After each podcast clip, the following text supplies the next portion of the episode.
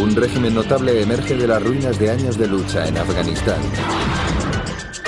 Estos son los hombres que ayudaron a crear el movimiento talibán.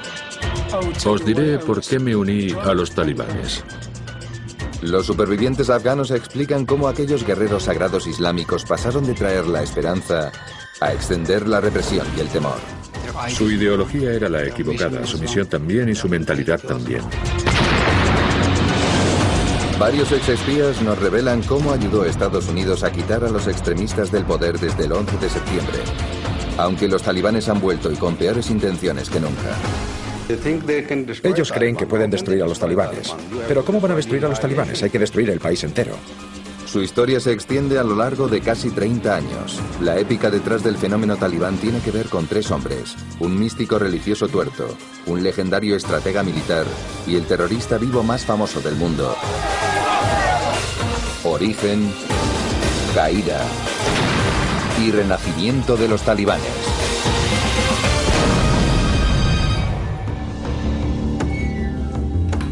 Extremismo islamista entre talibanes. 1989. La última batalla de la Guerra Fría entre Estados Unidos y la Unión Soviética tiene lugar aquí, en Afganistán.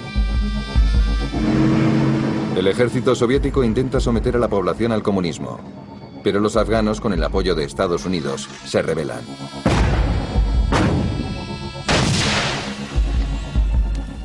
Un rebelde afgano, de nombre Mohamed Omar, prepara su granada de mortero y espera a que pase un convoy soviético. Omar será el futuro gobernante de Afganistán. Pero por ahora es alguien anónimo, uno de los miles de guerreros sagrados afganos conocidos como mujahidines. Su única credencial para llegar a la fama es su papel como mulá o líder de la oración de una mezquita de Kandahar. En esta ocasión, el mulá Omar está tendiendo una ambiciosa emboscada. Omar le describe después su plan a Rahimullah Yusufzai, uno del pequeño puñado de periodistas que han logrado entrevistar al futuro líder solitario. Dijo que un convoy del ejército soviético iba a pasar por aquella carretera principal. Cuando el convoy soviético se aproxima, Omar apunta su arma.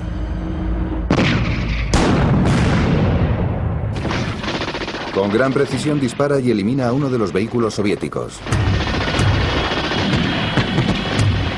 Omar y sus hombres se dispersan rápidamente mientras los rusos responden con una descarga letal. El mujahidín encuentra un refugio provisional en una mezquita cercana.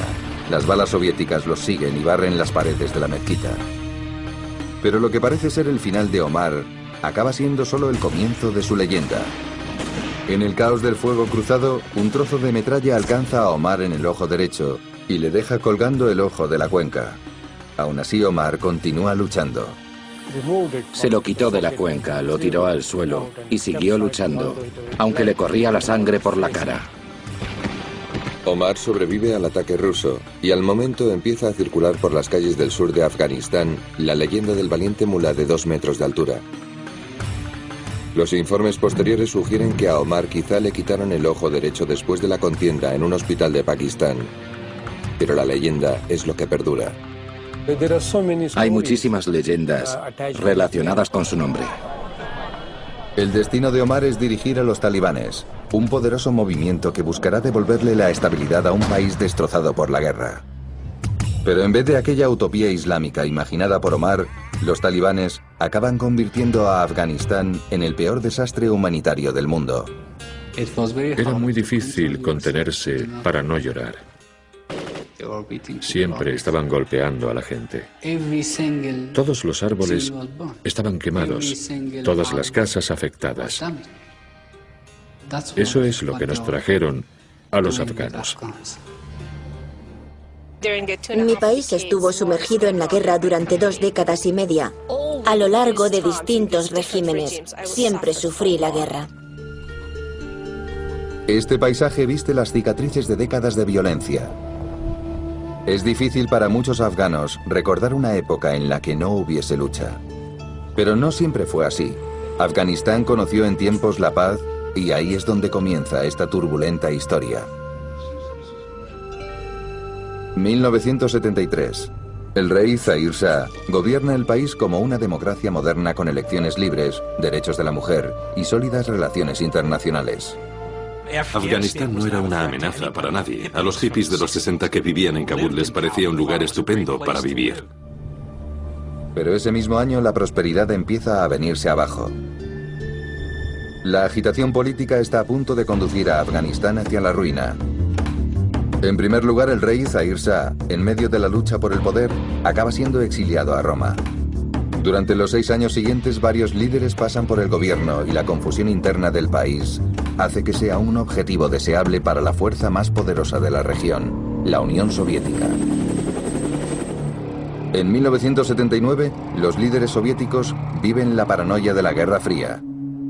El Kremlin teme que Estados Unidos utilice a Afganistán para amenazar el continente soviético, según este ex agente de la CIA.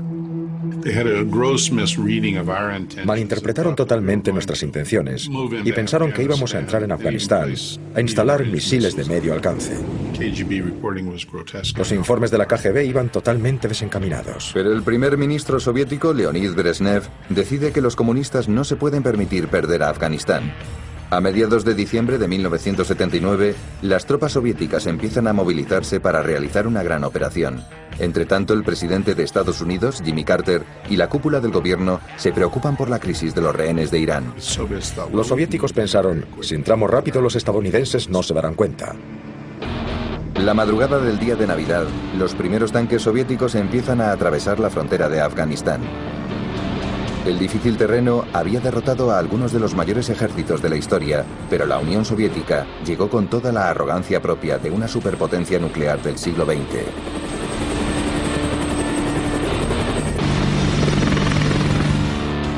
Solo una pequeña milicia rebelde se enfrenta a ellos. Un grupo de hombres sencillos como Mullah Mohamed Omar que van armados con poco más que su fe islámica. Este es un país musulmán y hubo una resistencia muy fuerte contra los ateos y los comunistas. Pero el ejército ruso moderno e implacable asume que apenas tendrá problemas para someter a unos hombres primitivos y rebeldes. Algunos agentes de la CIA, como Michael Sawyer, confirman la diferencia de recursos y emiten un crudo juicio. Afganistán acabará siendo un satélite de la Unión Soviética. Yo creo que al principio muy pocos en el gobierno de Estados Unidos dudaban del éxito de los rusos, porque tenían armas modernas, eran muchísimos y eran implacables. En pocos meses, los soviéticos ocupan la mayoría de las ciudades principales, pero entrar en Afganistán siempre ha sido la parte más fácil. A lo largo de la historia lo más difícil siempre ha sido mantenerse en el país. Los afganos han resistido durante siglos a las fuerzas de ocupación, desde los ejércitos griegos de Alejandro Magno al ejército mongol de Genghis Khan y al ambicioso imperio británico. Uno de los primeros nombres que tuvo Afganistán fue Tiagistán, la tierra de los rebeldes. Los afganos no son gente que se deje controlar, ni que siga las órdenes de nadie. Tienen una cultura guerrera muy asentada. Tienen mucha historia como guerreros.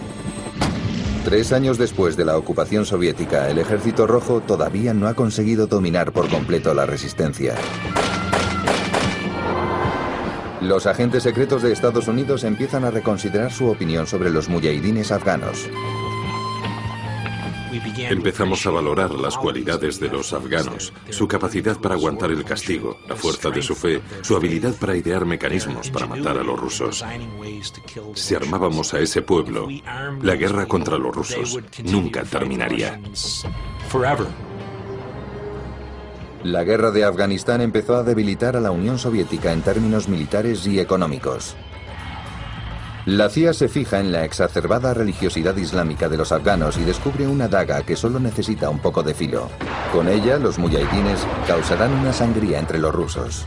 El nuevo presidente de Estados Unidos, Ronald Reagan, decide intensificar un programa secreto de la CIA que había iniciado Jimmy Carter.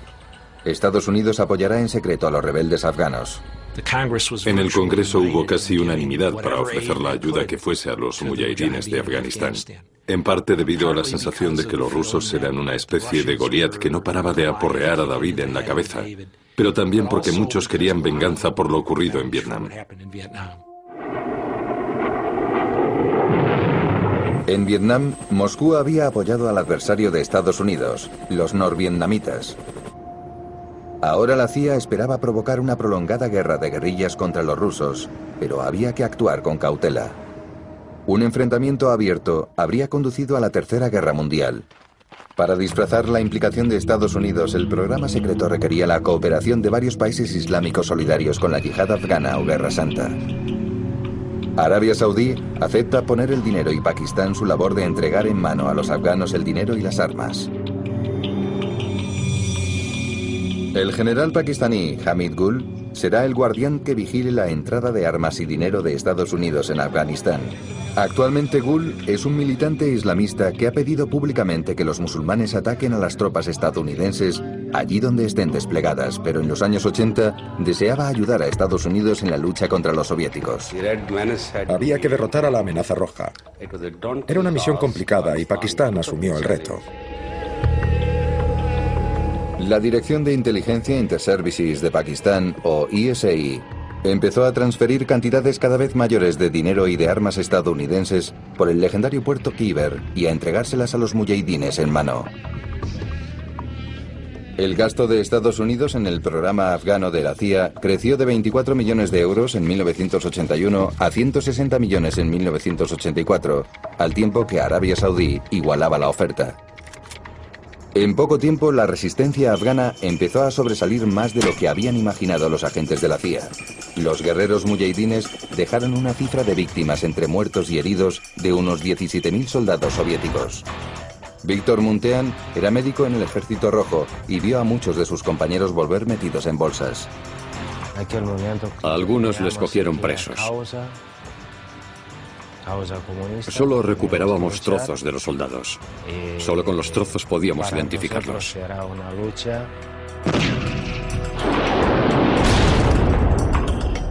La ferocidad de la resistencia afgana obliga a los soviéticos a plantearse multiplicar por cuatro sus fuerzas. Pero los afganos también reciben refuerzos. Miles de voluntarios islámicos de todo el mundo llegan a Pakistán para unirse a la yihad. Entre los voluntarios se encuentra un rico joven saudí llamado Osama Bin Laden.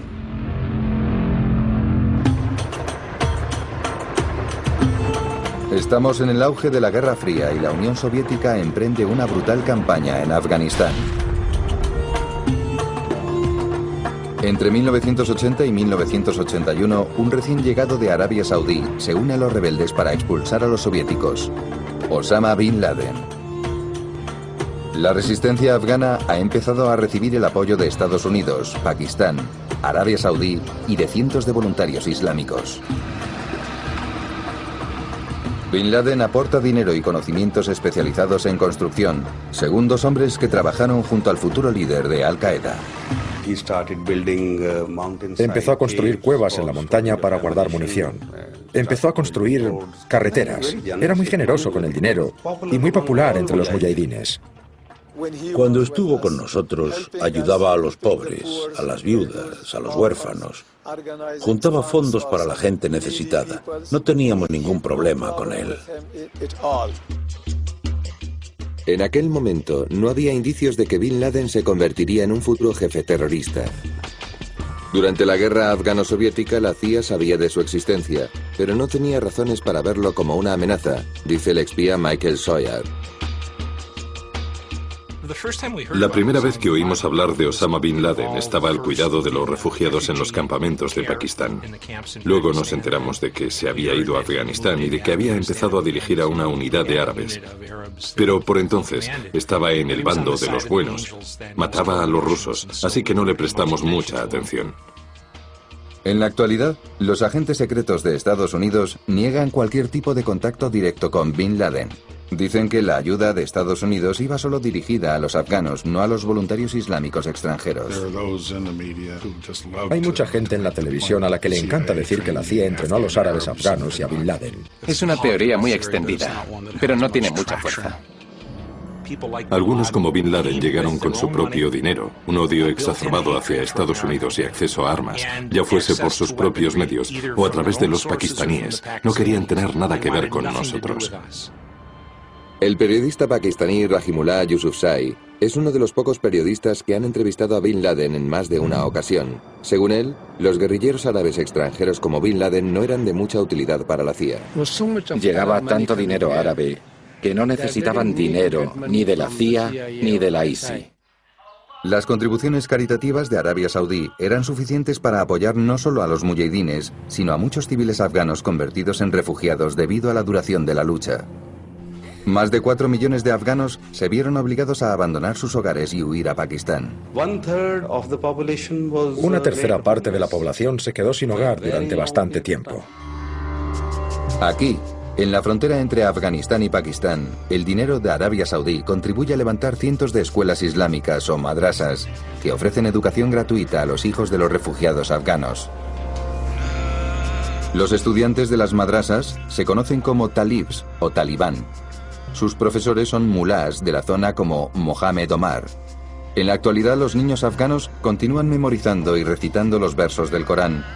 Pero durante aquel difícil momento en la guerra soviética, Muchas de estas escuelas islámicas tuvieron otra función. En algunas zonas, estas madrasas se utilizaban para formar a la gente, para enviar a los yihadistas a Afganistán. Algunos mulás como Mohamed Omar envían a los talibanes a luchar contra los soviéticos con la bendición de Estados Unidos, según el actual presidente de Pakistán, Pervez Musarraf. Los talibanes eran los héroes de aquella época. La gente de las madrasas recibía formación militar de nuestro país, de Estados Unidos y de muchos otros. Les dábamos las armas y los enviábamos a luchar. En el verano de 1986, la guerra empezó a inclinarse a favor de la Unión Soviética, a pesar del flujo de talibanes y de mercenarios árabes voluntarios y de la creciente llegada de armas y dinero de Estados Unidos.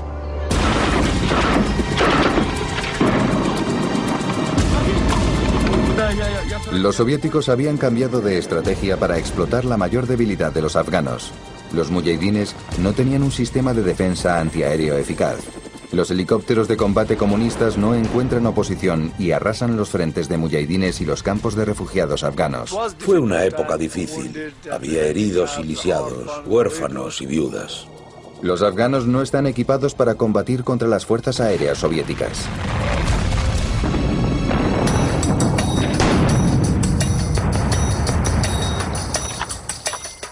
Si queríamos derrotar a los rusos, teníamos que proporcionarles a los mujahidines defensas antiaéreas. Con la ayuda de esta arma antiaérea secreta fabricada por Estados Unidos, la guerra está a punto de dar un giro. El Stinger es un misil portátil que utiliza sensores infrarrojos para localizar aviones que vuelan a poca altura. Los misiles Stinger tienen una precisión devastadora hasta los 3.300 metros de altura. El 26 de septiembre de 1986, los afganos se disponen a utilizar esta nueva arma por primera vez. El mujahidín reza una oración, apunta hacia el cielo y dispara. El avión soviético cae desarmado a tierra. Cuando introdujeron el Stinger, todo cambió. La guerra dio un giro. Cuando recibimos los Stingers, conseguimos reunir a mucha más gente. Yo traía mujahidines de varias provincias y conseguía convertirlos en unidades fuertes. Los pilotos soviéticos acaban temiendo tanto a los Stinger que a menudo se niegan a volar a poca altura para alcanzar el objetivo. Por primera vez desde el comienzo de la guerra, la victoria mujahidín parece por fin posible. El primer ministro soviético Mikhail Gorbachev se enfrenta a una difícil decisión. Los misiles Stinger forzaron a Gorbachev y al Politburó a tomar una decisión, y la decisión fue que ya se habían desangrado bastante. Tres años más tarde, el mundo contempla el último capítulo de una de las victorias menos esperadas de la historia. El 15 de febrero de 1989, la Unión Soviética completa la plena retirada de Afganistán. Después de diez años, de un gasto de mil millones de dólares en armas y apoyo de Estados Unidos, Pakistán y Arabia Saudí, y de la pérdida de millón y medio de vidas afganas, la guerra finalmente termina. Los afganos se alegraron de celebrar la retirada de la Unión Soviética. Los hombres y las mujeres pensaban que ahora por fin tendríamos un buen Afganistán. Los voluntarios extranjeros como Osama Bin Laden regresan a sus países de origen como héroes de la guerra del Islam. Afganistán tiene un enorme eco en todo el mundo islámico por haber significado la victoria del Islam sobre Occidente, del Islam sobre los soviéticos ateos. Aquel fue un auténtico acontecimiento histórico. En Estados Unidos, agentes que llevaban tiempo en la CIA como Mill Burden y Michael Sawyer celebran uno de los mayores logros de su carrera profesional. Fue quizá el mayor plan de acción secreto en la historia del gobierno de Estados Unidos. La Unión Soviética nunca se recuperaría de la pérdida sufrida en Afganistán. El régimen comunista acabaría hundiéndose en Rusia y en todo el planeta. Los beneficiarios de la guerra afgana iban a ser los 300 millones de personas del este y centro de Europa y luego toda la Unión Soviética. Al final, los grandes sacrificios de los afganos parecieron beneficiar a todos salvo a los propios afganos. Muchos quedaron en la pobreza, sin hogar o huérfanos. Los hombres heridos como Mulam Mohamed Omar volvieron a sus aldeas con la esperanza de vivir el resto de sus vidas en paz. Pero la violencia no terminó con la retirada soviética. El final de una guerra en Afganistán solo sería el comienzo de otra.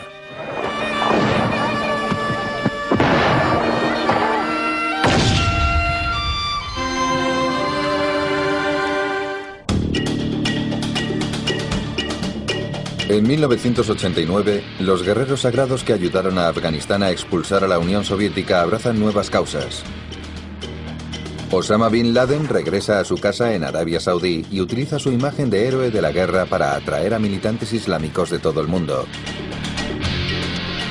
En Afganistán, Mullah Mohamed Omar retoma sus estudios religiosos en una madrasa de Kandahar. Entre tanto, otros destacados veteranos de guerra afganos compiten por el control político del nuevo Afganistán. Las facciones mujahidines rivales se habían unido para luchar contra los soviéticos. Pero ahora, las facciones se dividen y corren hacia la capital, Kabul, a la espera de hacerse con el poder. Su único obstáculo es el Partido Comunista Afgano, el gobierno títere de Moscú durante la ocupación soviética. Sorprendentemente, Najibullah, el último líder afgano comunista, lucha por proteger su lugar en el palacio presidencial. Pensamos que tan pronto como se fuesen los soviéticos, los comunistas afganos desaparecerían. Pero, como siempre, las cosas tardan más de lo esperado en Afganistán. Las facciones mujahidines tardarán tres años en romper el punto muerto en el que se encontraban a las afueras de Kabul. En abril de 1992, los mujahidines por fin retoman el control de su país. Pero a estas alturas han creado el escenario de otra sangrienta lucha por el poder que provocará más destrucción en Afganistán de la que habían causado los soviéticos. Cuando vinimos a Kabul, los mujahidines se enzarzaron en una lucha entre ellos.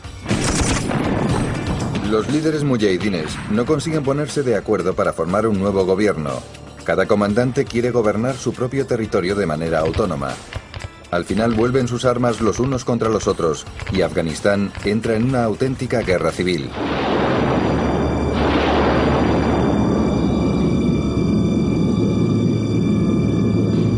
Los mujahidines atacan con misiles Kabul, la ciudad más densamente poblada de Afganistán. Este joven afgano recuerda el día en que una pieza de artillería desviada de su trayectoria cambió su vida para siempre. Cuando tenía ocho años, un misil alcanzó nuestra casa. Yo estaba herido. Unos días después, me enteré de que mi hermano había muerto. La guerra entre los mujahidines provoca la muerte de casi 10.000 civiles afganos en 1993. Mientras que la guerra civil se prolonga, la Embajada de Estados Unidos en Afganistán permanece cerrada, un claro símbolo de la caída del interés de Estados Unidos por el país. Los afganos nos quedamos muy decepcionados cuando vimos que aquellos amigos que nos enviaban dinero, los Stinger y todas aquellas armas sofisticadas, dejaron de hacerlo. Incluso dejaron de aportar la ayuda humanitaria a los afganos. Washington lost interest. Washington perdió interés. No lo consideraban un buen negocio. En 1994, la violencia en Kabul se ha extendido al resto del país, donde la falta de gobierno significa la falta de ley y de orden. El crimen organizado aprovecha el vacío legal y Afganistán se convierte en un gran exportador de heroína. Las adormideras se dan bien en el terreno y son fáciles de transportar a través de la frontera sin ley con Pakistán. El mercado negro de armas también florece. Los comandantes más poderosos de los mujahidines utilizan sus redes militares para controlar estos lucrativos negocios de armas y drogas. Los antiguos héroes de la guerra vigilan ahora el terreno como matones enaltecidos. Afganistán estaba dividido en cinco centros de poder distintos. Los afganos decían por entonces que se necesitaban cinco visados para viajar por el país. En las zonas bajo su control, estos jefes de la guerra mujahidines hacen lo que quieren sin inmutarse. Sobornan y toman propiedades y tierras. Mullah Saif recuerda lo indefenso que se sintió viendo cómo el comandante local abusaba de la gente a voluntad. Era una situación muy, muy mala. Todo el mundo esperaba que alguien se alzase contra esta gente y que le devolviese la seguridad a Afganistán. La rabia afgana llega al límite cuando un comandante mujahidín secuestra en Kandahar a dos adolescentes. En el campamento militar del comandante, las chicas son violadas repetidamente. A la espera de justicia, los habitantes de la provincia de Sinesgar recurren al mulá local, un veterano tuerto de la guerra afgano-soviética, Mohamed Omar. Omar jamás había sido un hombre que eludiese las responsabilidades. Había perdido a su padre a una edad temprana y tuvo que aprender a mantener a su familia campesina. Omar se pasó los años de adolescencia yendo de una aldea a otra, ofreciendo clases de religión a cambio de refugio y comida. Cuando comenzó la guerra con los soviéticos, Omar acudió a la llamada. Su coraje en la batalla era legendario. Ahora Omar solo quería retomar sus estudios sobre el Islam. Pero cuando los comandantes de la zona deshonran a las dos chicas y a sus familias, el mulá tuerto no duda en prepararse para la lucha. Omar consigue la ayuda de 30 estudiantes islámicos, los talibanes. Le diré por qué me uní a los talibanes. Tenemos la responsabilidad de proteger a la gente y de proteger la zona. Armado con solo 16 rifles, Mullah Omar dirige a su patrulla ciudadana en un ataque contra la base del caudillo. Se subieron a un tanque y le pasaron por encima de las piernas. Después de liberar a las niñas, Omar y sus seguidores cuelgan el cadáver del comandante del cañón del tanque. Ese es el comienzo de los talibanes. Y él fue el elegido, Mullah Mohamed Omar. Poco después, Mullah Omar tiene una visión. Se le apareció en sueños el profeta sagrado Mahoma y le dijo que cogiera las armas y que luchase contra los mujahidines y que acabaría gobernando todo el país. En los meses que siguen, los talibanes convertirán el sueño de Omar en realidad. A comienzos de los años 90, Afganistán es un país fracasado en el que las drogas, el crimen endémico y el caudillismo campan a sus anchas. Sin embargo, comienza a circular la historia de un mula tuerto que le trae la esperanza a la gente de Kandahar. Mohamed Omar nunca pidió ser el jefe del movimiento talibán. Él cree que simplemente fue elegido por Dios. Omar tiene una serie de visiones místicas que lo convencen de alzarse y luchar contra los mujahidines responsables de la guerra civil que ha arruinado a Afganistán. El ascenso de Omar de mulá local a héroe nacional sucede casi de la noche a la mañana, según el pequeño grupo que conoce al jefe talibán. Nadie podía imaginar que este pobre chico, que ni siquiera tenía casa, que esta persona iba a derrotar a los mujahidines, que tenían tanques y aviación entre sus armas. Al principio solo tenía dos o tres seguidores. Diez días después, la cifra se elevó a miles y miles de personas que venían a unirse a él.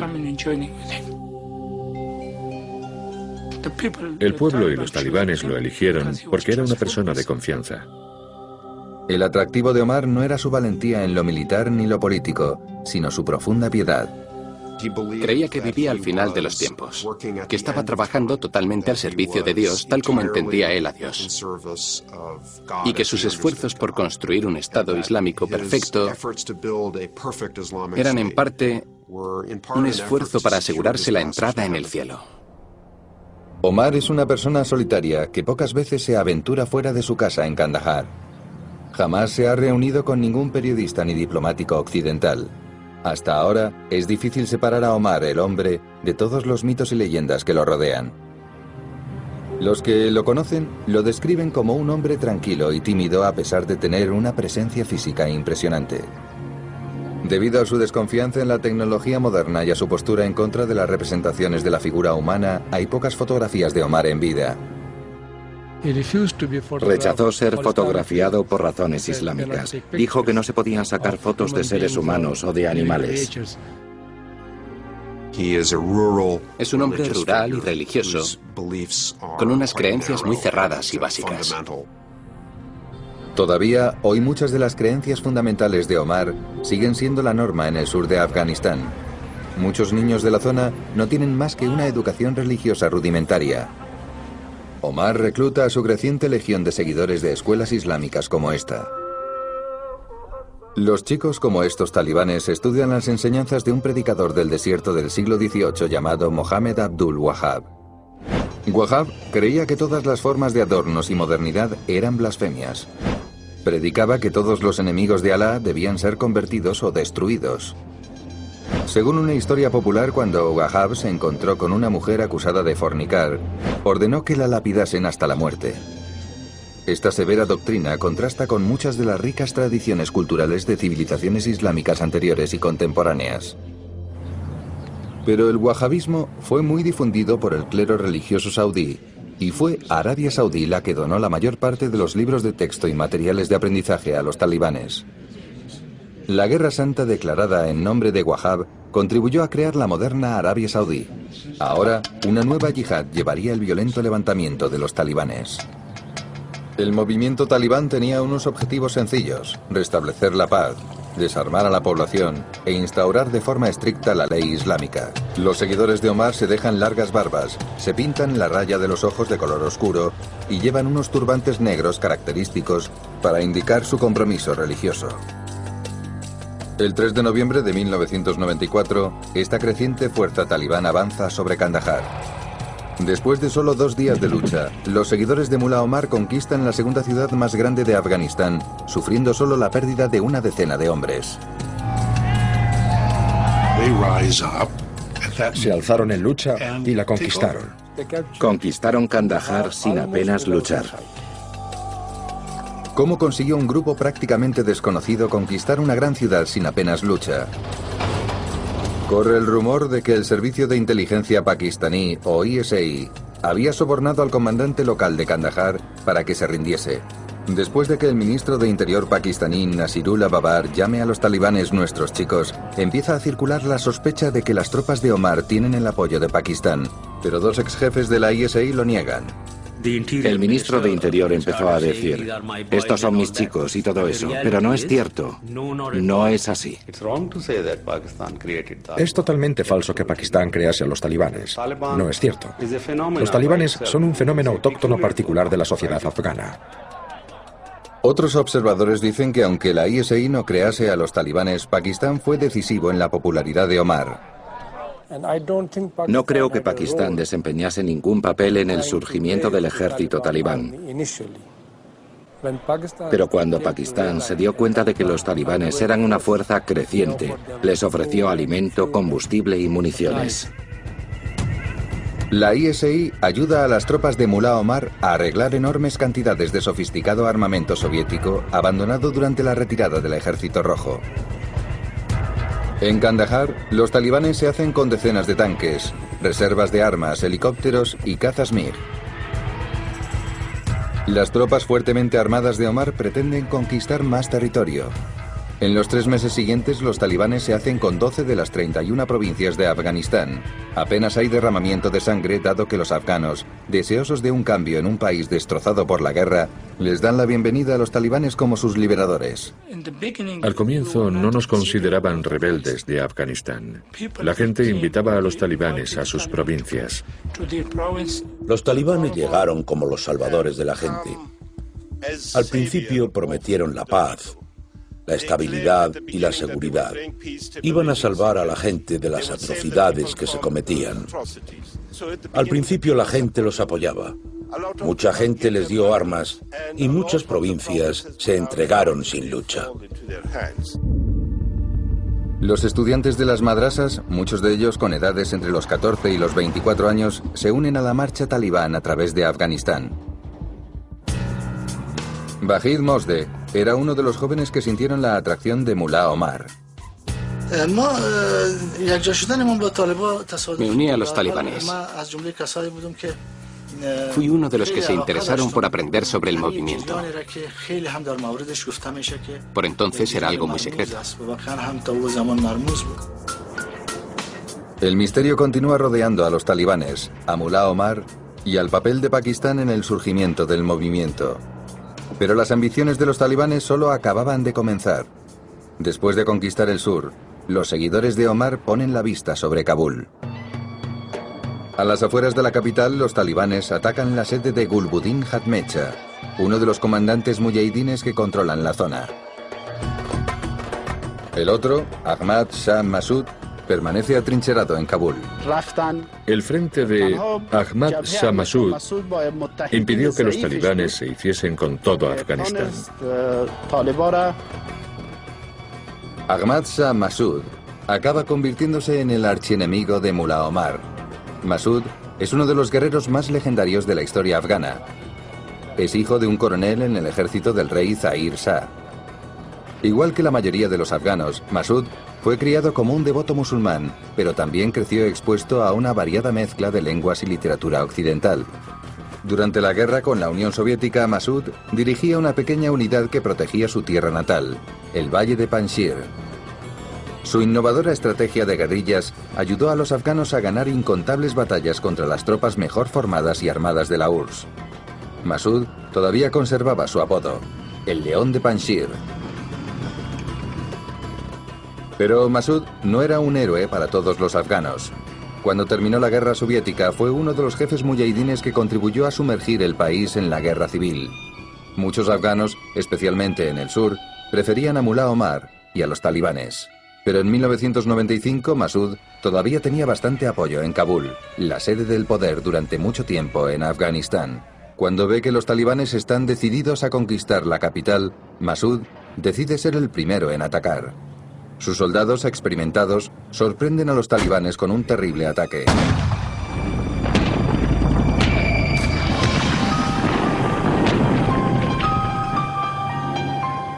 Tras sufrir al menos 3.000 bajas, las tropas de Omar se ven finalmente forzadas a retirarse de Kabul. Es la primera gran derrota militar de los talibanes. Fue el mayor golpe al movimiento talibán. Pero Mullah Omar continúa presionando, poseído por la convicción de que es la voluntad de Alá que él gobierne en Afganistán.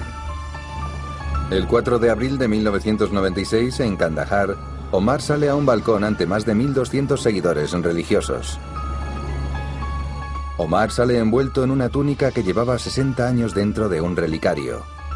Según la leyenda, la túnica había pertenecido al profeta Mahoma y le confería a su portador un estatus en el Islam muy cercano al del propio profeta. Amir ul Momenen, comandante de los fieles. Con este notable título, Mullah Omar asume el derecho de dirigir no solo a los afganos, sino a todos los musulmanes. El movimiento talibán es solo el comienzo de mayores ambiciones. Los radicales como Osama Bin Laden creen que el propio Islam se ha unido a la marcha. Primero Afganistán, luego el mundo entero.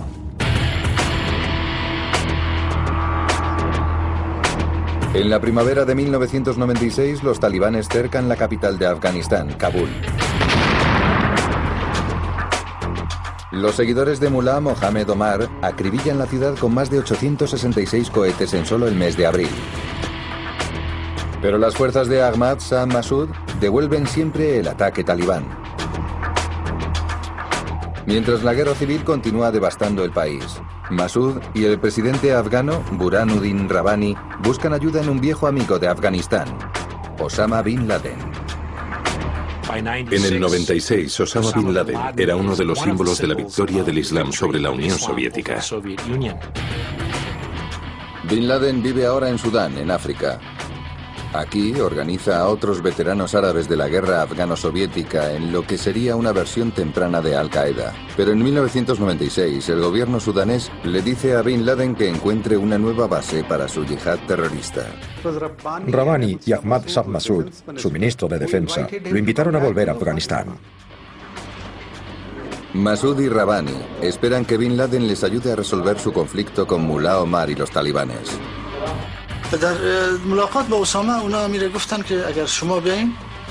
Había trabajado con los mujahidines en el pasado y era un hombre respetado.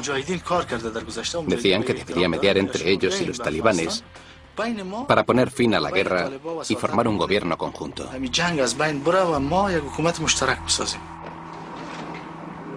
El 18 de mayo de 1996, Bin Laden llega a la ciudad de Jalalabad, en el este de Afganistán.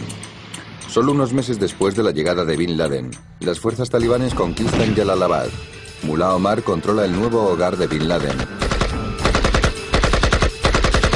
Bin Laden y sus anfitriones talibanes se muestran al principio escépticos los unos de los otros. Cuando llegaron los talibanes a Jalalabad, él no se llevaba bien con ellos. Le dieron asilo y le dijeron que permaneciese en zona de talibán. Eres un invitado. Eres mujahidín. Nos sentimos halagados de tu presencia en Afganistán. Esta era la relación entre los talibanes y Osama. Bin Laden nunca había conocido al jefe talibán Mullah Omar, pero sin duda Bin Laden y Omar pronto estrecharon vínculos. Creo que había un respeto mutuo entre estos dos hombres, basado sobre todo en sus creencias religiosas y en el hecho de que ambos habían luchado y habían sufrido heridas en la guerra contra los enemigos de la fe. Algunos ex talibanes dicen que Bin Laden creía en la visión de un Afganistán islámico bajo Mullah Omar. Al principio pensaba que los talibanes no eran buena gente, pero después confesó que se había equivocado, que eran gente religiosa que seguía la doctrina del Islam. Osama se unió a los talibanes. ¿Cómo se ganó Omar la lealtad de Bin Laden? Es todavía un misterio, pero el futuro jefe de Al Qaeda se gastó 2.400.000 euros de su propio bolsillo para sobornar a los últimos comandantes que se interponían entre los talibanes y su principal objetivo, Kabul. Los talibanes tenían ahora el respaldo del dinero, las armas y los suministros de Bin Laden, Pakistán y Arabia Saudí. Mullah Omar está a punto de cumplir su destino como gobernante del nuevo Emirato Islámico de Afganistán. El 26 de septiembre de 1996, los talibanes entran rugiendo en Kabul montados en camionetas equipadas con ametralladoras. Ahmad Shah Massoud sabe que no puede repeler esta sobrecogedora fuerza. En vez de eso, decide retirarse con su ejército y esperar para luchar al día siguiente. Esa noche cientos de tropas de talibanes entran en una ciudad vacía. Su cría Barakzai recuerda el sobrecogedor silencio que se hizo en Kabul cuando llegaron los talibanes. Todo estaba tranquilo. Solo había unos cuantos coches en la calle llenos de talibanes. Cuando llegaron los talibanes a Kabul, yo estaba embarazada y me sentí optimista. Creí que por fin íbamos a tener una vida nueva, que finalmente llegaría la paz. Pero al cabo de unas horas me di cuenta de que me había equivocado. Un pelotón militar talibán se moviliza a las pocas horas de haber entrado en Kabul. Su objetivo, Najibullah, el jefe comunista y expresidente de Afganistán. Los asesinos encuentran a Najibullah y a su hermano en un complejo de la ONU sin vigilancia. Los talibanes torturan a Najibullah y a su hermano hasta la muerte. Los seguidores de Omar cuelgan los cadáveres de ambos de un semáforo. Los soldados colocan cigarrillos entre los dedos de los muertos y dinero afgano en los bolsillos para indicar la corrupción y el libertinaje por el cual los talibanes los habían sentenciado a muerte. Cuando los afganos se despiertan al día siguiente y descubren los cuerpos, el mensaje es claro. Otro grupo violento ha llegado a Afganistán. Me acerqué al palacio y vi a Najibullah colgado. Insultaban el cuerpo. Aquello estaba mal. Vi a unos hombres que estaban en contra de Nayibullah, pero que lloraban por él. ¿Por qué aquello? ¿Por qué aquella violencia? Su ideología era una cosa, pero lo que habían hecho los talibanes estaba mal. ¿Quiénes eran los talibanes? ¿Quién les daba derecho para hacer aquello? Los talibanes sienten que tienen el mandato divino de gobernar Afganistán según una interpretación bastante extrema de la Sharia, la ley religiosa musulmana. Mullah Omar espera que su país vuelva a la época del profeta Mahoma, una época de 1400 años atrás.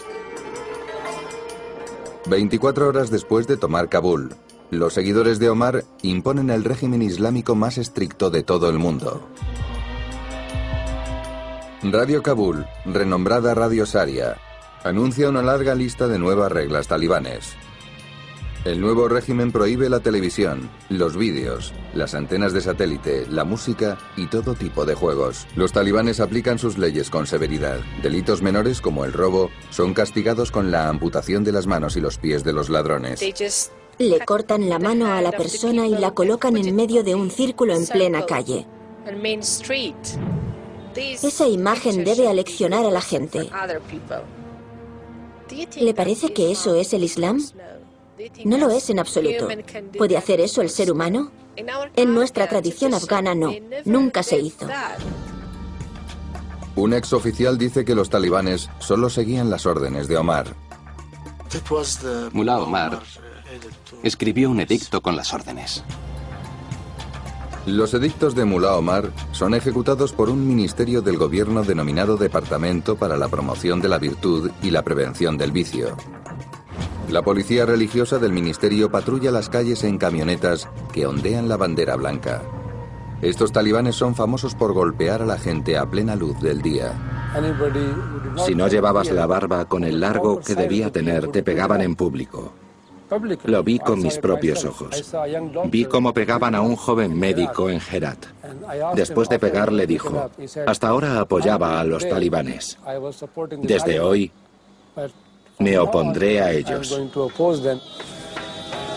Muchos afganos que en su momento le dieron la bienvenida a los talibanes ahora se retractan a medida que la cruda visión de su país se convierte en realidad. Se equivocaban con las ideas. Se equivocaban en la misión.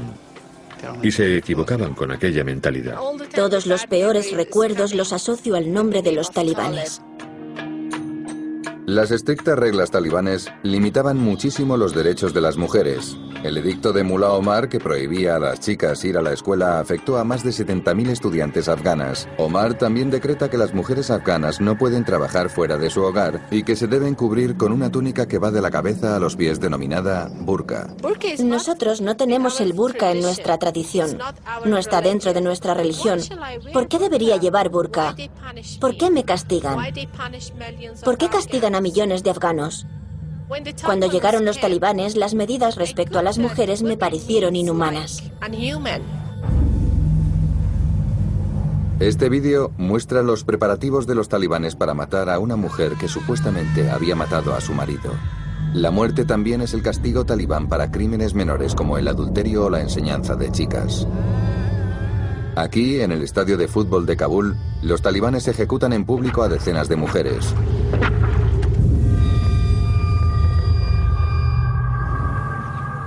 Los adultos afganos, que recuerdan el Afganistán anterior a los soviéticos, a la guerra civil y a los talibanes, ven el futuro con desesperanza.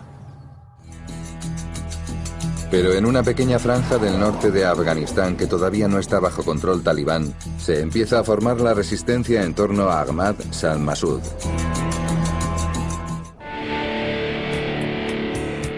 A finales de los años 90, Mullah Mohammed Omar y los talibanes su régimen de extremistas islámicos gobiernan la mayor parte de Afganistán.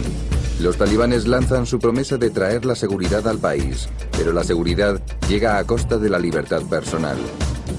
Bajo las denominadas leyes islámicas, es un delito llevar barniz de uñas, sacar fotografías o invitar a un extranjero a tu casa a tomar un té. Algunas de estas leyes se basan en un antiguo código tribal.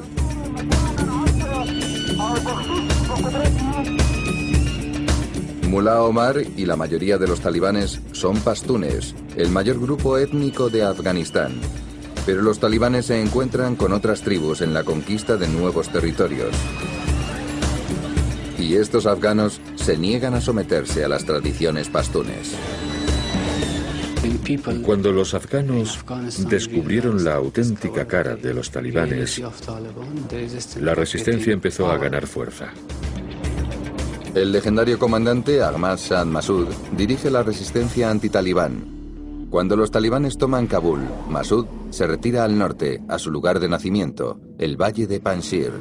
Aquí forma la Alianza del Norte, una asociación de los grupos étnicos amenazados por el gobierno talibán. Masud es un tayiko.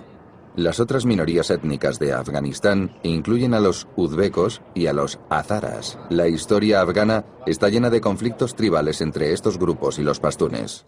En las tres últimas décadas nos hemos dedicado a pelearnos los unos contra los otros. Los pastunes han matado a tayikos y los tayikos han matado a pastunes y los azaras han matado a ambos. Nadie confía en nadie en Afganistán. Después de tomar Kabul en 1996, Mullah Omar envía a sus tropas a aplastar a la Alianza del Norte y Afganistán entra en una sangrienta guerra tribal.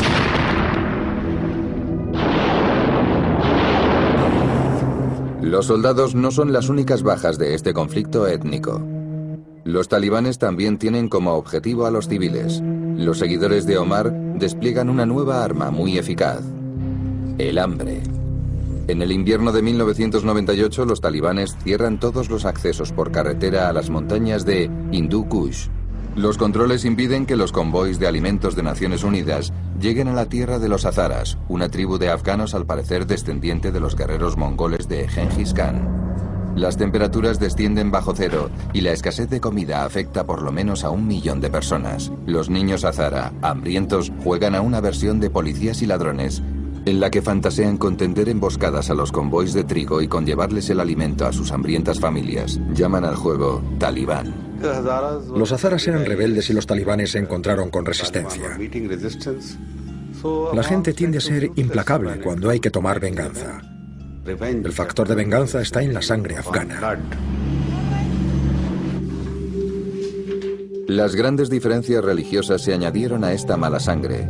Los talibanes son mayoritariamente musulmanes suníes, mientras que los azaras son mayoritariamente chiitas. El Islam se dividió en estos dos grupos en el siglo VII, a raíz de un desacuerdo sobre quién debería suceder al profeta Mahoma. Los musulmanes tradicionales no consideran a los chiitas no creyentes. Los reconocen como musulmanes. Están dentro de la comunidad musulmana.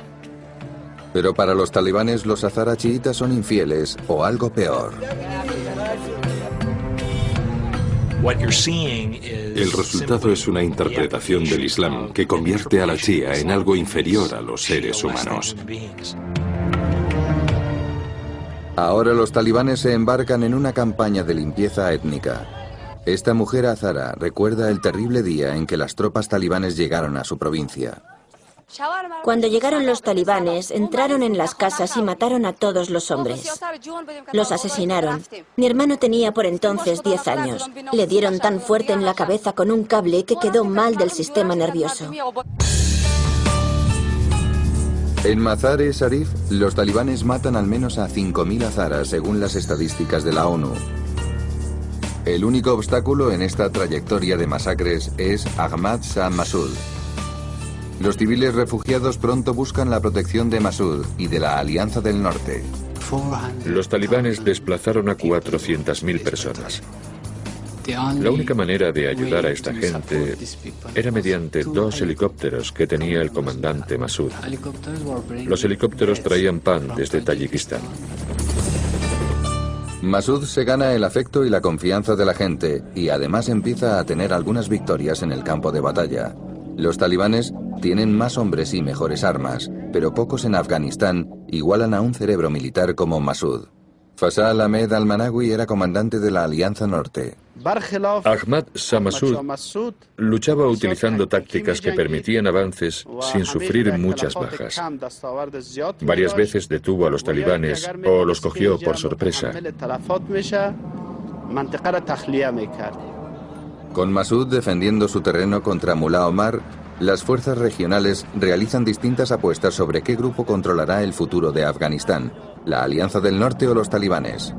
Para Pakistán la elección es sencilla. Los talibanes eran pastunes y Pakistán tiene un vínculo geográfico y étnico con los pastunes. La Alianza del Norte estaba apoyada por nuestros enemigos, básicamente Irán, la India y Rusia. La elección que le quedó a Pakistán fue apoyar a los talibanes. Arabia Saudí y los Emiratos Árabes Unidos se unen a Pakistán y se convierten en los únicos países que reconocen a los talibanes como el gobierno legítimo de Afganistán. Los talibanes además se convierten en la causa favorita entre los militantes islámicos, entre ellos el incipiente jefe terrorista Osama Bin Laden. Bin Laden y Omar se convierten en grandes amigos durante el exilio de Bin Laden en Afganistán. Ahora algunos exagentes de la CIA revelan lo que sabían los servicios secretos estadounidenses sobre la creciente conexión entre los dos hombres. Bin Laden ayudó a Mullah Omar a fortalecer su ejército, enseñándoles a los talibanes a construir carreteras, a gestionar su economía y a mejorar la producción agrícola. Una de las cosas que descubrí cuando fui allí fue la unión que existía entre los talibanes y Bin Laden. Con la bendición de Mullah Omar, Bin Laden abre varios campos de entrenamiento para terroristas en torno a la zona de Kandahar. Bin Laden ayudó a los talibanes ofreciéndoles hombres en agradecimiento por el territorio que le habían cedido y la hospitalidad que había recibido durante su estancia en Afganistán. Los hombres de Bin Laden le ofrecen la posibilidad a Omar de enfrentarse contra Masud. Estos feroces militantes árabes son famosos por lanzar atrevidos ataques, a veces incluso suicidas, que las fuerzas talibanes jamás considerarían. Esta gente llegaba allí para morir. Todo formaba parte del martirio que buscaban. La Alianza del Norte aprendió a respetarlos y a temerlos aún más que a los talibanes. El frente de la guerra de los talibanes contra la Alianza del Norte se llena enseguida de guerreros santos de todo el planeta, los precursores del futuro ejército terrorista de Bin Laden, Al-Qaeda. Muchos son pakistaníes. Según varios exagentes de la CIA, el presidente pakistaní Pervez Musharraf fue responsable de enviar a cientos de pakistaníes a luchar junto a Bin Laden y los talibanes. Musharraf quería que sus tropas adquiriesen experiencia en el combate en Afganistán antes de desplegarlas contra la India en la guerra iniciada antaño sobre Cachemira. El general Musharraf fue clave en la utilización de Afganistán como campo de entrenamiento para la campaña de guerrillas sobre Cachemira. La lucha por la libertad en Cachemira dura ya 17 años. Todos los días nos matábamos los unos a los otros en la frontera. Los pakistaníes con experiencia en Cachemira, los guerreros árabes de Bin Laden y los nuevos reclutas de las madrasas situadas a lo largo de la frontera entre Pakistán y Afganistán se unen para proporcionarle a los talibanes una enorme ventaja sobre la Alianza del Norte de Masud. Masud tenía muchos problemas. Era mejor estratega que nadie de los que pudiese haber en el otro bando, pero no tenía suficientes hombres. El ejército de extremistas islámicos organizado contra la Alianza del Norte demostraría al poco el peligro que tenía en todo el mundo. Estos grupos descaradamente antiamericanos seguían prosperando en Afganistán a pesar de que su futuro objetivo les prestaba poca atención. Realmente, a pesar del ascenso de Bin Laden, no hubo un gran interés dentro del Departamento de Estado, ni dentro de la CIA o del Pentágono, por Afganistán. Pero Osama Bin Laden no tardó en dar una llamada de atención a Estados Unidos.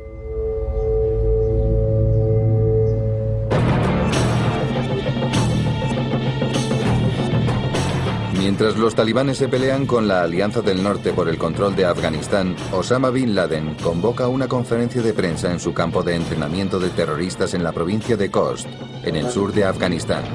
En este vídeo, Bin Laden le declara la guerra a Estados Unidos, anunciando que todos los musulmanes tienen la obligación sagrada de matar a los estadounidenses. El anuncio de Bin Laden llega en un momento en que sus anfitriones talibanes pretendían ganar reconocimiento internacional. El jefe talibán, Mullah Mohammed Omar, llama por teléfono a uno de los periodistas de la conferencia de prensa para expresarle su sorpresa y su descontento con Bin Laden. Rahimullah Yousafzai es uno de los pocos periodistas que han entrevistado a ambos hombres.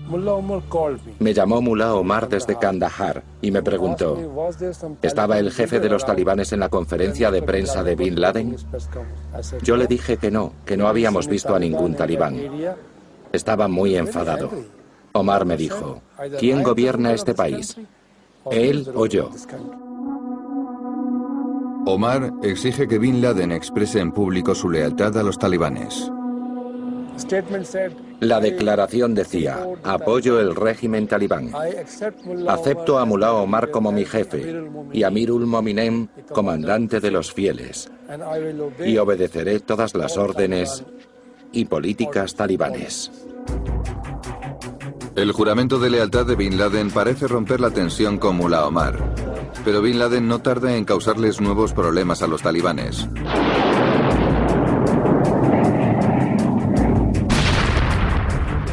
El 20 de agosto de 1998, varios misiles Tomahawk de Estados Unidos alcanzan el campo de entrenamiento terrorista de Khost, la misma localidad donde le había declarado la guerra a Estados Unidos. El golpe de Estados Unidos es una respuesta al bombardeo de las embajadas estadounidenses en Kenia y Tanzania unas semanas antes. Estados Unidos cree que Bin Laden está detrás de los atentados. La venganza de Estados Unidos provoca la muerte de al menos 21 yihadistas o guerreros santos del grupo de Bin Laden, pero Estados Unidos no logra su principal objetivo. ¿Dónde estaba Bin Laden? Rahimullah Yousafzai tuvo oportunidad de preguntárselo directamente. Le pregunté si estaba en el campamento y me dijo que estaba a 800 kilómetros. La principal sospecha es que Hamid Gul, el ex jefe del servicio pakistaní de inteligencia, avisó a Bin Laden antes del bombardeo. Me retiré del ejército más de seis años y medio antes de que ocurriese esto. ¿Cómo iba a tener nada que ver? Para saberlo tendría que tener un topo en la CIA. ¿Y lo tengo? Pregúnteselo. ¿Han encontrado ellos algún topo? Mullah Omar también tiene dudas sobre la capacidad de los servicios secretos estadounidenses. El jefe talibán no se puede creer que Bin Laden sea capaz de lanzar ataques terroristas desde Afganistán. Los talibanes eran muy ingenuos. No sabían lo que estaba pasando. Cuando le dije a Mullah Omar que Bin Laden estaba acusado de financiar estos ataques sobre la embajada de Estados Unidos, se rió. Me dijo, ¿cómo es posible que este hombre, que no se puede reunir con nadie sin mi permiso, que está bajo mi protección en Kandahar, organice estos ataques. Ultrajado por las alegaciones de Estados Unidos, Mullah Omar arremete contra el presidente de Estados Unidos personalmente.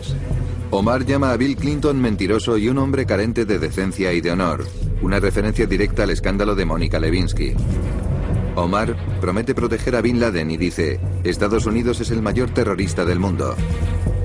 Y como en un acto de despecho, Omar ordena una nueva ofensiva talibán en su propia tierra, en el valle de Bamiyan, hogar de las dos estatuas de los budas gigantes que tenían casi 2.000 años de historia. En medio de una amplia condena internacional y de campañas antitalibanes por todo el mundo, las tropas de Omar reducen estas reliquias arqueológicas a escombros.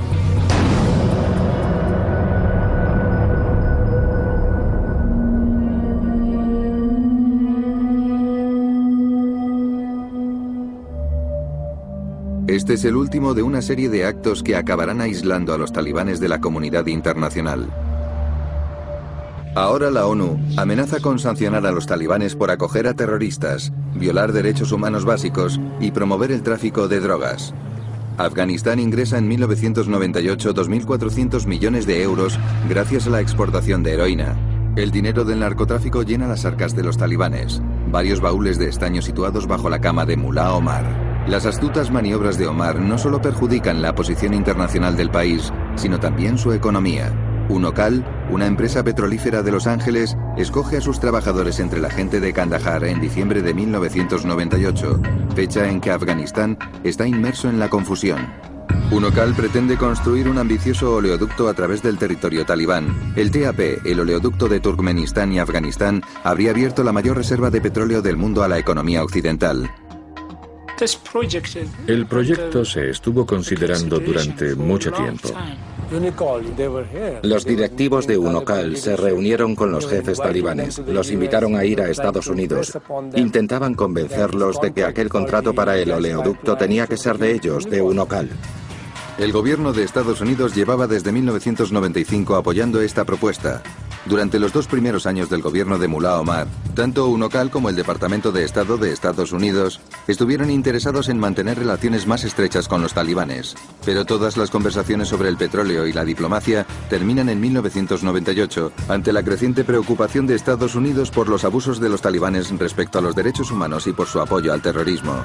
Después de los bombardeos de las embajadas en África Oriental, Washington empieza a darse cuenta de que los talibanes y Osama Bin Laden son inseparables. Al principio se creía que quizá los talibanes eran distintos a Bin Laden, pero estaban equivocados. Y nos quedó claro en 1998. Sabemos, por ejemplo, que sus principales benefactores, los saudíes, fueron a verlo y le dijeron, deberías entregarlo. Y Mullah Omar dijo, tengo una pregunta que haceros. ¿Cuándo os convertisteis la familia real saudí en los criados de Estados Unidos? Arabia Saudí acabó dejando de apoyar económicamente a los talibanes y Pakistán se convirtió en el único país que apoyaba a Mullah Omar. Mientras tanto, Al-Qaeda utiliza su base afgana para articular operaciones terroristas cada vez de mayor envergadura. Los seguidores de Bin Laden atacan al USS Cole en octubre de 2000. A los pocos meses aparece una cinta propagandística de Al-Qaeda en la que Bin Laden promete más sangre y destrucción. El 9 de septiembre de 2001 se está preparando el escenario del mayor ataque terrorista de la historia.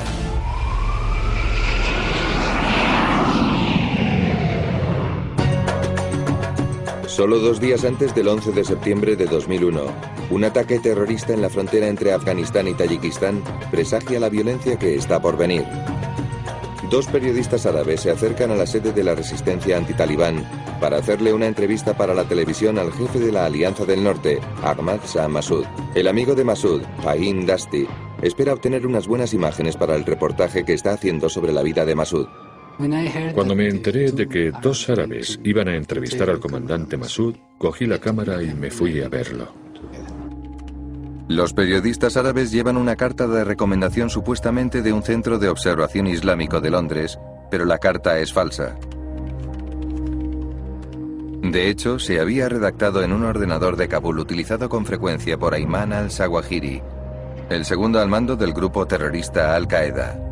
Cuando Masud pregunta de qué tratará la entrevista, los supuestos periodistas responden de Al-Qaeda, los talibanes y Osama Bin Laden. Todos los que desean ver al jefe de la Alianza Norte muerto. Luego comienza la entrevista y los periodistas activan su terrible trampa. Yo estaba ocupado con la cámara y de repente oí una explosión. Una bomba oculta en las cámaras de los periodistas árabes mata al instante al cámara y extiende su onda expansiva por el resto de la habitación. Cerré los ojos y sentí que me quemaban las manos, la cara, las piernas, Masud también es alcanzado. Él y Fahim son llevados en helicóptero a un hospital de Tayikistán. Dusty tarda una semana en tener noticias del comandante de la Alianza Norte. Aquella noche vino mi hermano y directamente me soltó que iban a construir un museo para el jefe. Le pregunté de qué hablaba. ¿Cuál era la necesidad de hacer un museo para alguien vivo? Entonces no dijo nada. Y se echó a llorar. Y aquel llanto lo dijo todo. Sentí que habíamos perdido al auténtico líder de Afganistán.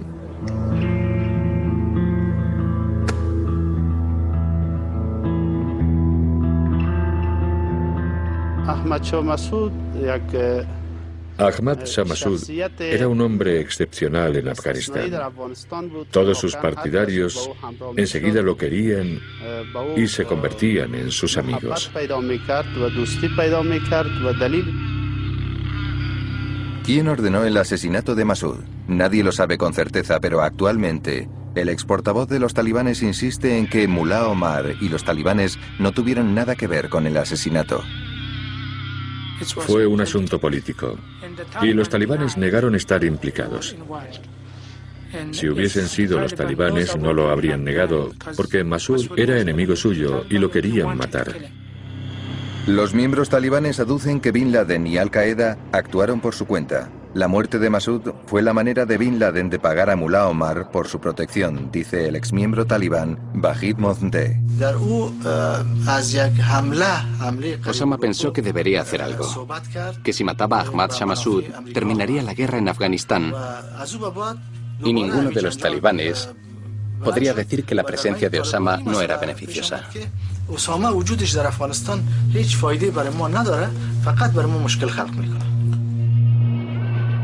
Bin Laden tiene además otro posible motivo para matar a Masud.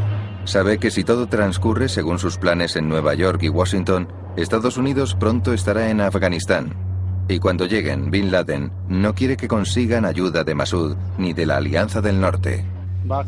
Hay una relación directa entre el asesinato de Ahmad Shah Massoud y el 11 de septiembre. En sus últimos días, Massoud había viajado por Europa advirtiendo a los líderes mundiales de que la alianza entre Al-Qaeda y los talibanes era una amenaza no solo para Afganistán, sino para todo el mundo. Ahora era demasiado tarde. Los mortales atentados de Al-Qaeda en Nueva York y Washington colocan a Osama Bin Laden en el punto de mira de una superpotencia mundial profundamente herida y sedienta de venganza. El 20 de septiembre de 2001, el presidente George Bush le da a Mullah Omar un ultimátum. Tonight, the United States of America makes the following demands on the Taliban. Deliver to United States authorities all the leaders of Al Qaeda who hide in your land. Ante el inminente ataque de Estados Unidos, los talibanes convocan una reunión de altos mandos para valorar sus opciones. Mullah Saif está presente. Quería convencer a Mullah Mohammed Omar de que buscase una solución, porque yo estaba convencido de que Afganistán iba a ser destruido por Estados Unidos. Los confidentes más próximos a Omar dicen que el jefe talibán no estaba en absoluto preparado para enfrentarse a aquella crisis. Los talibanes no sabían que Bin Laden planeaba estos ataques. Mullah Mohammed Omar jura que no sabía nada del 11 de septiembre ni de quién estaba detrás. Omar se niega a tomar en serio las acusaciones de Estados Unidos contra Bin Laden hasta tener oportunidad de preguntárselo personalmente. Y dijo, llamé a Osama Bin Laden. Lo fui a ver y le pregunté, ¿estás implicado o no? Osama Bin Laden Osama dijo que no había tenido nada que ver con aquello. Dijo que el plan no se había forjado en Afganistán y que lo que decía Estados Unidos no era cierto. Era solo algo para presionar a los talibanes. La relación entre Omar y Bin Laden se había ido complicando desde el principio. Eran fuertes aliados, pero Bin Laden actuaba de vez en cuando sin el conocimiento de los talibanes ni su permiso. Aún así, Omar duda en entregar al líder de Al Qaeda a Estados Unidos sin tener una prueba clara de sus delitos. Mullah Mohammed Omar dijo que no era apropiado tratar así a nuestro hermano. Dijo que sin pruebas no podía exiliar a Osama. Y eso fue lo que explicó allí, delante de mí. Omar decide respetar las tradiciones pastunes. Bin Laden es su invitado y cuando los pastunes reciben un invitado, están obligados a honrarlos y protegerlos con su propia vida. Mullah Omar dijo, los rusos destruyeron la mitad de Afganistán. Y si ahora Osama destruye la otra mitad, estoy preparado. Omar les dice a los talibanes que se preparen para la yihad, la guerra santa contra Estados Unidos.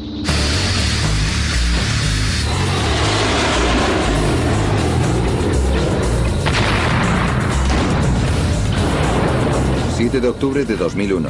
Estados Unidos lanza la Operación Libertad Duradera, una campaña militar para derrocar al régimen talibán, destruir a Al Qaeda y capturar o matar a Mullah Omar y a Osama Bin Laden. Estados Unidos se aprovechó de la oposición interna a los extremistas talibanes y envió a pequeños grupos de fuerzas especiales al país para ayudar a organizar estos pequeños grupos de oposición. Estas pequeñas células estadounidenses no tardan en formar equipo con la Alianza del Norte, justo como temía Bin Laden. Los comandos de élite estadounidenses y la mejor aviación de guerra del mundo apoyan al ejército de Masud. La Alianza del Norte avanza veloz por el país conquistando las posiciones de talibanes y miembros de Al-Qaeda y clamando a la muerte desde el cielo.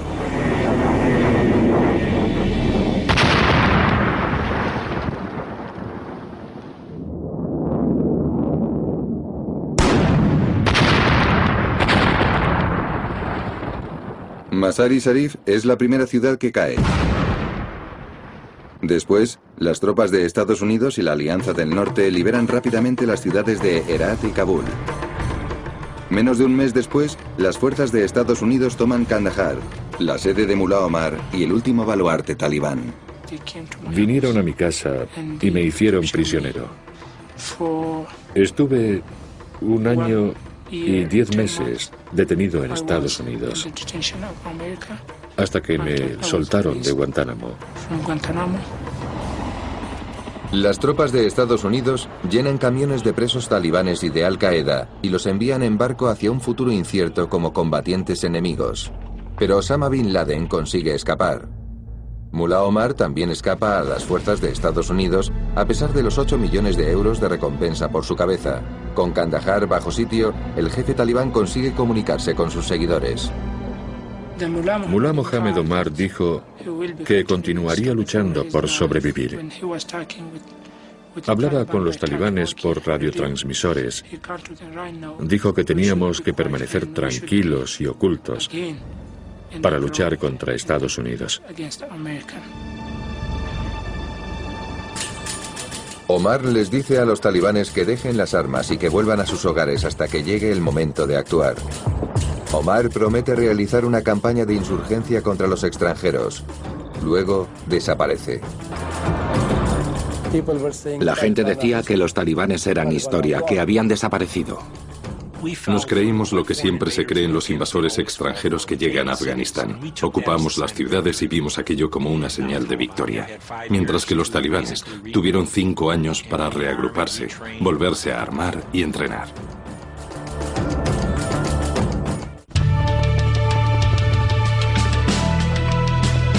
Una vez fuera los talibanes, el pueblo afgano recibe a las tropas estadounidenses como a sus liberadores. Parece que al final ha llegado la esperanza a Afganistán.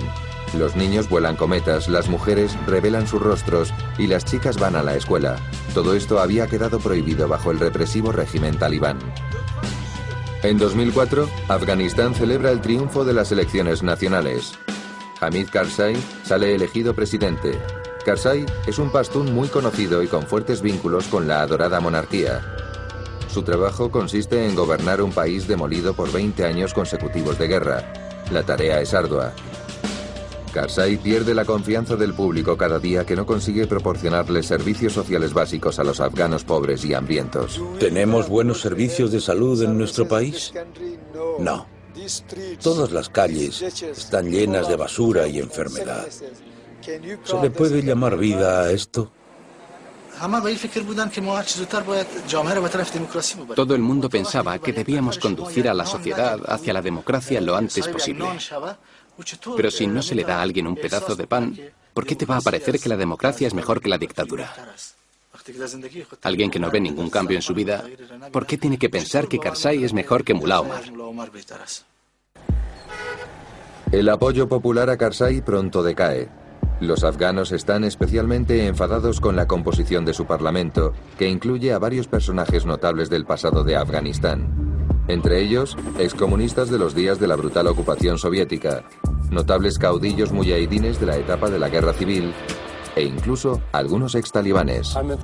Hamid Karzai ha dicho que los talibanes también son los hijos de Afganistán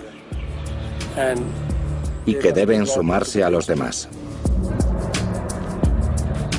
Pero muchos afganos rechazan ser gobernados por hombres que tienen las manos manchadas de sangre. Karzai quiere conseguir gobernar fuera de Kabul, pero fuera de la capital. Los afganos siguen viendo cómo vuelven a surgir los mismos problemas del país. El contrabando de drogas, la circulación de armas y el caudillismo. Los comandantes locales asignados por Karzai para mantener la seguridad han resultado estar implicados en graves abusos contra los derechos humanos. Una coalición dirigida por Estados Unidos intenta mantener la paz, pero solo consigue retrasar el descenso de Afganistán hacia el caos.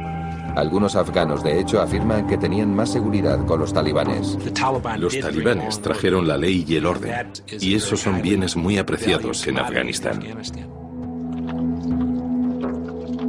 Durante cinco años después de la invasión de Estados Unidos, los talibanes esperaron en silencio a recibir nuevas órdenes de Mullah Mohammed Omar. Justo antes de desaparecer en la sombra, Omar prometió emprender una campaña de insurgencia contra Estados Unidos. En 2006 los talibanes cumplen su promesa. Pensábamos que se habían acabado los talibanes, pero ahora, después de cinco años, volvemos a tener problemas. Esto es territorio talibán, un polvoriento cinturón de tribus a caballo entre Afganistán y Pakistán. Los presidentes de Kabul e Islamabad son reacios a enviar a sus fuerzas de seguridad a esta peligrosa región, así que los talibanes funcionan aquí como una especie de gobierno en la sombra. Los talibanes están utilizando esta base para crecer y volver a tomar el control de Afganistán. Algunos partidarios como Maulana Nor Mohammed están deseando recrearse en las victorias de los talibanes. Los talibanes están gobernando Afganistán y no se están escondiendo. En 2006, los talibanes consiguen la fuerza necesaria para ocupar varias provincias del sur de Afganistán. El gobierno afgano tiene que llamar a las fuerzas aéreas para recuperar el control.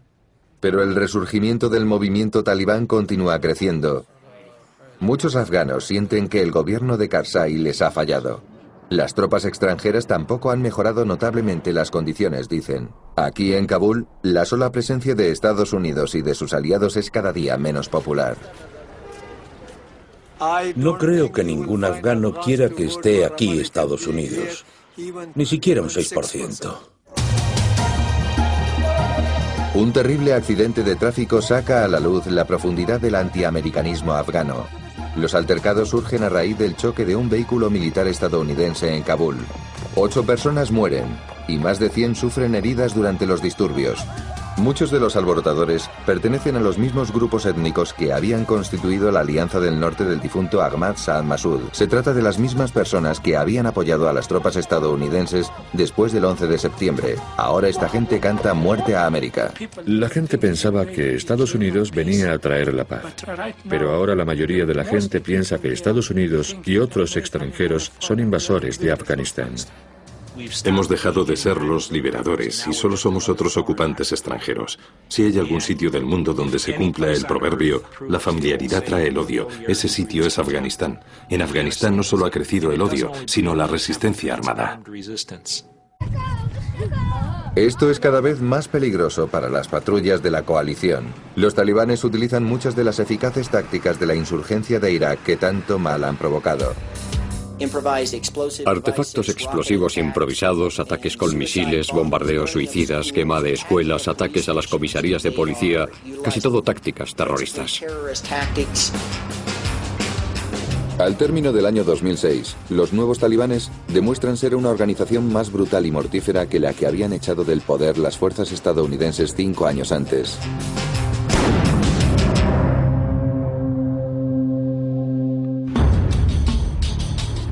Cinco años después de que la coalición liderada por Estados Unidos liberase a este país dividido por la guerra, las noticias que llegan de Afganistán empeoran cada día. Una nueva oleada violenta de insurgentes mata a más de 2.500 personas en 2006.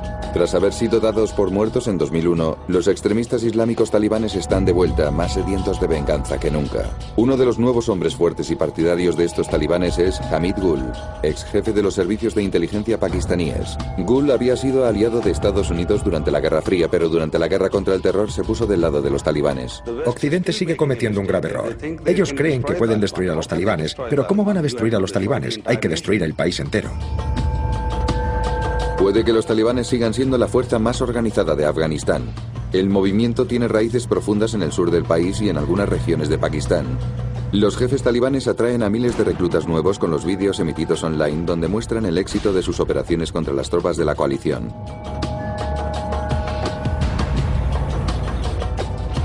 En este vídeo propagandístico sale el nuevo portavoz de los talibanes, un comandante de la guerrilla sin una pierna con fama de poseer una enorme brutalidad, Mullah Dadullah Akun. Tras un combate con las fuerzas de la coalición, Mullah Dadullah sale decapitando a dos soldados británicos, a dos mujeres afganas y a 27 miembros de las fuerzas de seguridad nacional afganas. Este ex espía estadounidense revela cómo la CIA estuvo persiguiendo a Dadullah durante años. Es una persona que a efectos prácticos debería estar muerta. Lo localizamos más de una vez con el Predator, pero los abogados no nos dejaron dispararle. Dadullah es ahora el segundo jefe talibán más buscado después solo de Mullah Omar. Dadullah es uno de los diez comandantes talibanes a quienes nombró Mullah Omar para el Consejo de Jefes. Las diez personas que supuestamente organizan a los combatientes talibanes. En el mismo vídeo propagandístico talibán, Mullah Dadullah le entrega a los futuros mártires pequeños trozos de papel, billetes para el paraíso. Entre los 12.000 combatientes que dice dirigir Dadullah, 500 son futuros suicidas bomba. Durante varias décadas de guerra, los afganos siempre fueron muy reacios a emplear tácticas suicidas. De hecho, en la cultura afgana cometer suicidio es el mayor pecado. Dios jamás te perdonará y vas directo al infierno. Este jefe islámico apoya a los talibanes y aprueba el uso de ataques suicidas. Es la fe lo que hace que una persona se mate. ¿Quién se puede defender de los ataques suicidas? Ni siquiera los bombarderos B-52 se pueden defender de ellos. Quizá los talibanes hayan aprendido la fuerza del terror de su antiguo amigo, Osama Bin Laden. Algunos expertos creen que Bin Laden está oculto en la región tribal situada entre Afganistán y Pakistán. Los agentes secretos sospechan que Al-Qaeda apoya a los talibanes ofreciéndoles armas y formación estratégica. La nueva campaña del terror talibán ha convertido a Afganistán en una de las zonas en guerra más peligrosas del mundo.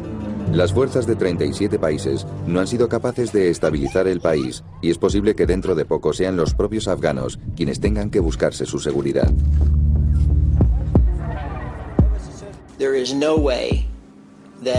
Es imposible derrotar a todos los terroristas que existen en el planeta. Los objetivos de la coalición son reconstruir Afganistán tanto económica como militarmente, de forma que pueda mantenerse por sí mismo. Mi unidad se dedica a formar, entrenar y aconsejar al Ejército Nacional Afgano. You remember how it was when the Taliban was here. Now that they're gone, it's time to bring Afghanistan together as one country. Esto es lo que llaman el ejército nacional. No son capaces de aguantar ni una hora luchando contra los talibanes. El esfuerzo condenado al fracaso de construir nuevas escuelas es uno de los ejemplos que ilustra el problema de la seguridad. Una y otra vez, los insurgentes atacan a las escuelas recién construidas, a los profesores e incluso a los estudiantes. El objetivo de los talibanes es disuadir a las niñas de ir a la escuela y a cualquier niño afgano de obtener una educación laica. Según el gobierno afgano, solo en 2006 se produjeron más de 170 ataques a escuelas. Los talibanes prometen más violencia. A menudo publican amenazas de muerte en lugares públicos mientras los padres afganos duermen. Estas escalofriantes notas se conocen como las cartas nocturnas. Estas cartas de amenaza se dejan en la carretera por la que va a pasar algún profesor de camino a la escuela. Las cartas se publican en pósters que cuelgan de las escuelas y las mezquitas y dicen cosas como no enseñéis a las niñas, no enviéis a vuestras hijas a la escuela, si lo hacéis, lo que les ocurrirá será vuestra responsabilidad. Los talibanes solo apoyan una educación religiosa como la proporcionada en estas madrasas, situadas en la caótica frontera entre Afganistán y Pakistán. A ellas acuden estudiantes de ambos países. Esta es la escuela secundaria. Aquí vienen muchos chicos a recibir una educación. ¿Acabará este chico luchando junto a los talibanes? Puede que muchos como ellos ya se hayan unido al movimiento, dicen los expertos. Las madrasas siguen ahí, son como fábricas de las que salen talibanes. Así que todos los años miles de talibanes se suman a las filas de los que ya están. El extremismo sale del analfabetismo, de la pobreza. Hay que normalizar las madrasas y luego dejar que los estudiantes de las madrasas entren en nuestras universidades y se preparen profesionalmente en vez de convertirse en predicadores de las mezquitas. Mientras que algunos piden que el presidente Musarraf cierre por completo las madrasas, otros defienden vehementemente estas escuelas. Esto es una conspiración contra la educación religiosa. Los que quieren destruir la sociedad musulmana y el Corán arrestan o matan a los mujahidines y asaltan sus escuelas religiosas o incluso se llevan a las comisarías a los niños que están aprendiendo el Corán. Las madrasas no son los únicos elementos pro-talibanes de la región tribal entre Afganistán y Pakistán. Algunas facciones islámicas poderosas como el partido Jamiat Ulema e Islam apoyan abiertamente a los talibanes en Afganistán y defienden un Pakistán talibán. Los talibanes no quieren la influencia estadounidense en su país. Hemos apoyado a los talibanes y si hemos podido hemos estado en la yihad con ellos. Las fuerzas de la coalición se enfrentan al difícil reto de detener a los talibanes y a sus partidarios pakistaníes y de restringir sus movimientos por una frontera rebosante de armas, drogas y crimen organizado. Para entender plenamente la complejidad de la frontera entre Afganistán y Pakistán, hay que estar allí. En estos momentos, estamos al lado de la frontera entre Pakistán y Afganistán. Tengo que vigilar una franja de 22 kilómetros. Esos 22 kilómetros son totalmente seguros. Le aseguro que ningún talibán puede cruzar desde este lado a Afganistán para luchar contra las fuerzas de Estados Unidos. Pero hay un exoficial talibán que no está de acuerdo. Todo el mundo sabe que los talibanes entran desde Pakistán. Sus familias están allí. Y allí es donde reciben respaldo y material. Hay gente que se mueve libremente entre uno y otro lado de la frontera. Es tan fácil como cruzar la calle en Estados Unidos. El presidente afgano Hamid Karzai culpa a Pakistán de los cientos de combatientes talibanes que entran en el país. El gobierno de Pakistán le devuelve la acusación. ¿Por qué no vayamos la frontera? ¿Por qué no sembramos el terreno de minas a lo largo de la frontera para poder controlar los cruces ilegales? Pakistán lo ha dicho muchas veces, pero Afganistán nunca ha aceptado. Los talibanes comparten la herencia étnica pastún con muchos de sus vecinos pakistaníes, lo que hace sospechar que el denominado resurgir talibán es en realidad un movimiento independentista pastún. A todos los afganos que nos disparan los llamamos talibanes. A lo mejor son talibanes y a lo mejor no. Pero a todos los malditos pastunes los llamamos talibanes. Pastunistán es un movimiento que integra a las tribus de la frontera para formar un país de tribus pastunes. Ese deseo volvió a aflorar en 2001 y significa un golpe a Pakistán como entidad nacional, porque solo le dejaría una franja de territorio indefendible en la frontera con el norte de la India. Se está gestando algo importante y tenemos que tomar medidas para evitar esa posible amenaza del futuro. El exespía estadounidense Rel Margaret cree que el presidente Musarraf quizá desee ayudar a los pastunes a volver a tener el control de Afganistán a cambio de no dividir a Pakistán. Cabe esperar que los pakistaníes continúen mostrándose favorables o que sigan dando un apoyo directo a las fuerzas talibanes de la comunidad pastún. Diversos grupos y peligrosas alianzas forman la actual insurgencia contra el gobierno de Hamid Karzai y contra la coalición dirigida por Estados Unidos. Cualquier grupo que luche contra Estados Unidos cae bajo la denominación de talibán. Entre tanto, a pesar de una de las mayores cacerías humanas de la historia, el jefe tuerto de los primeros talibanes sigue suelto.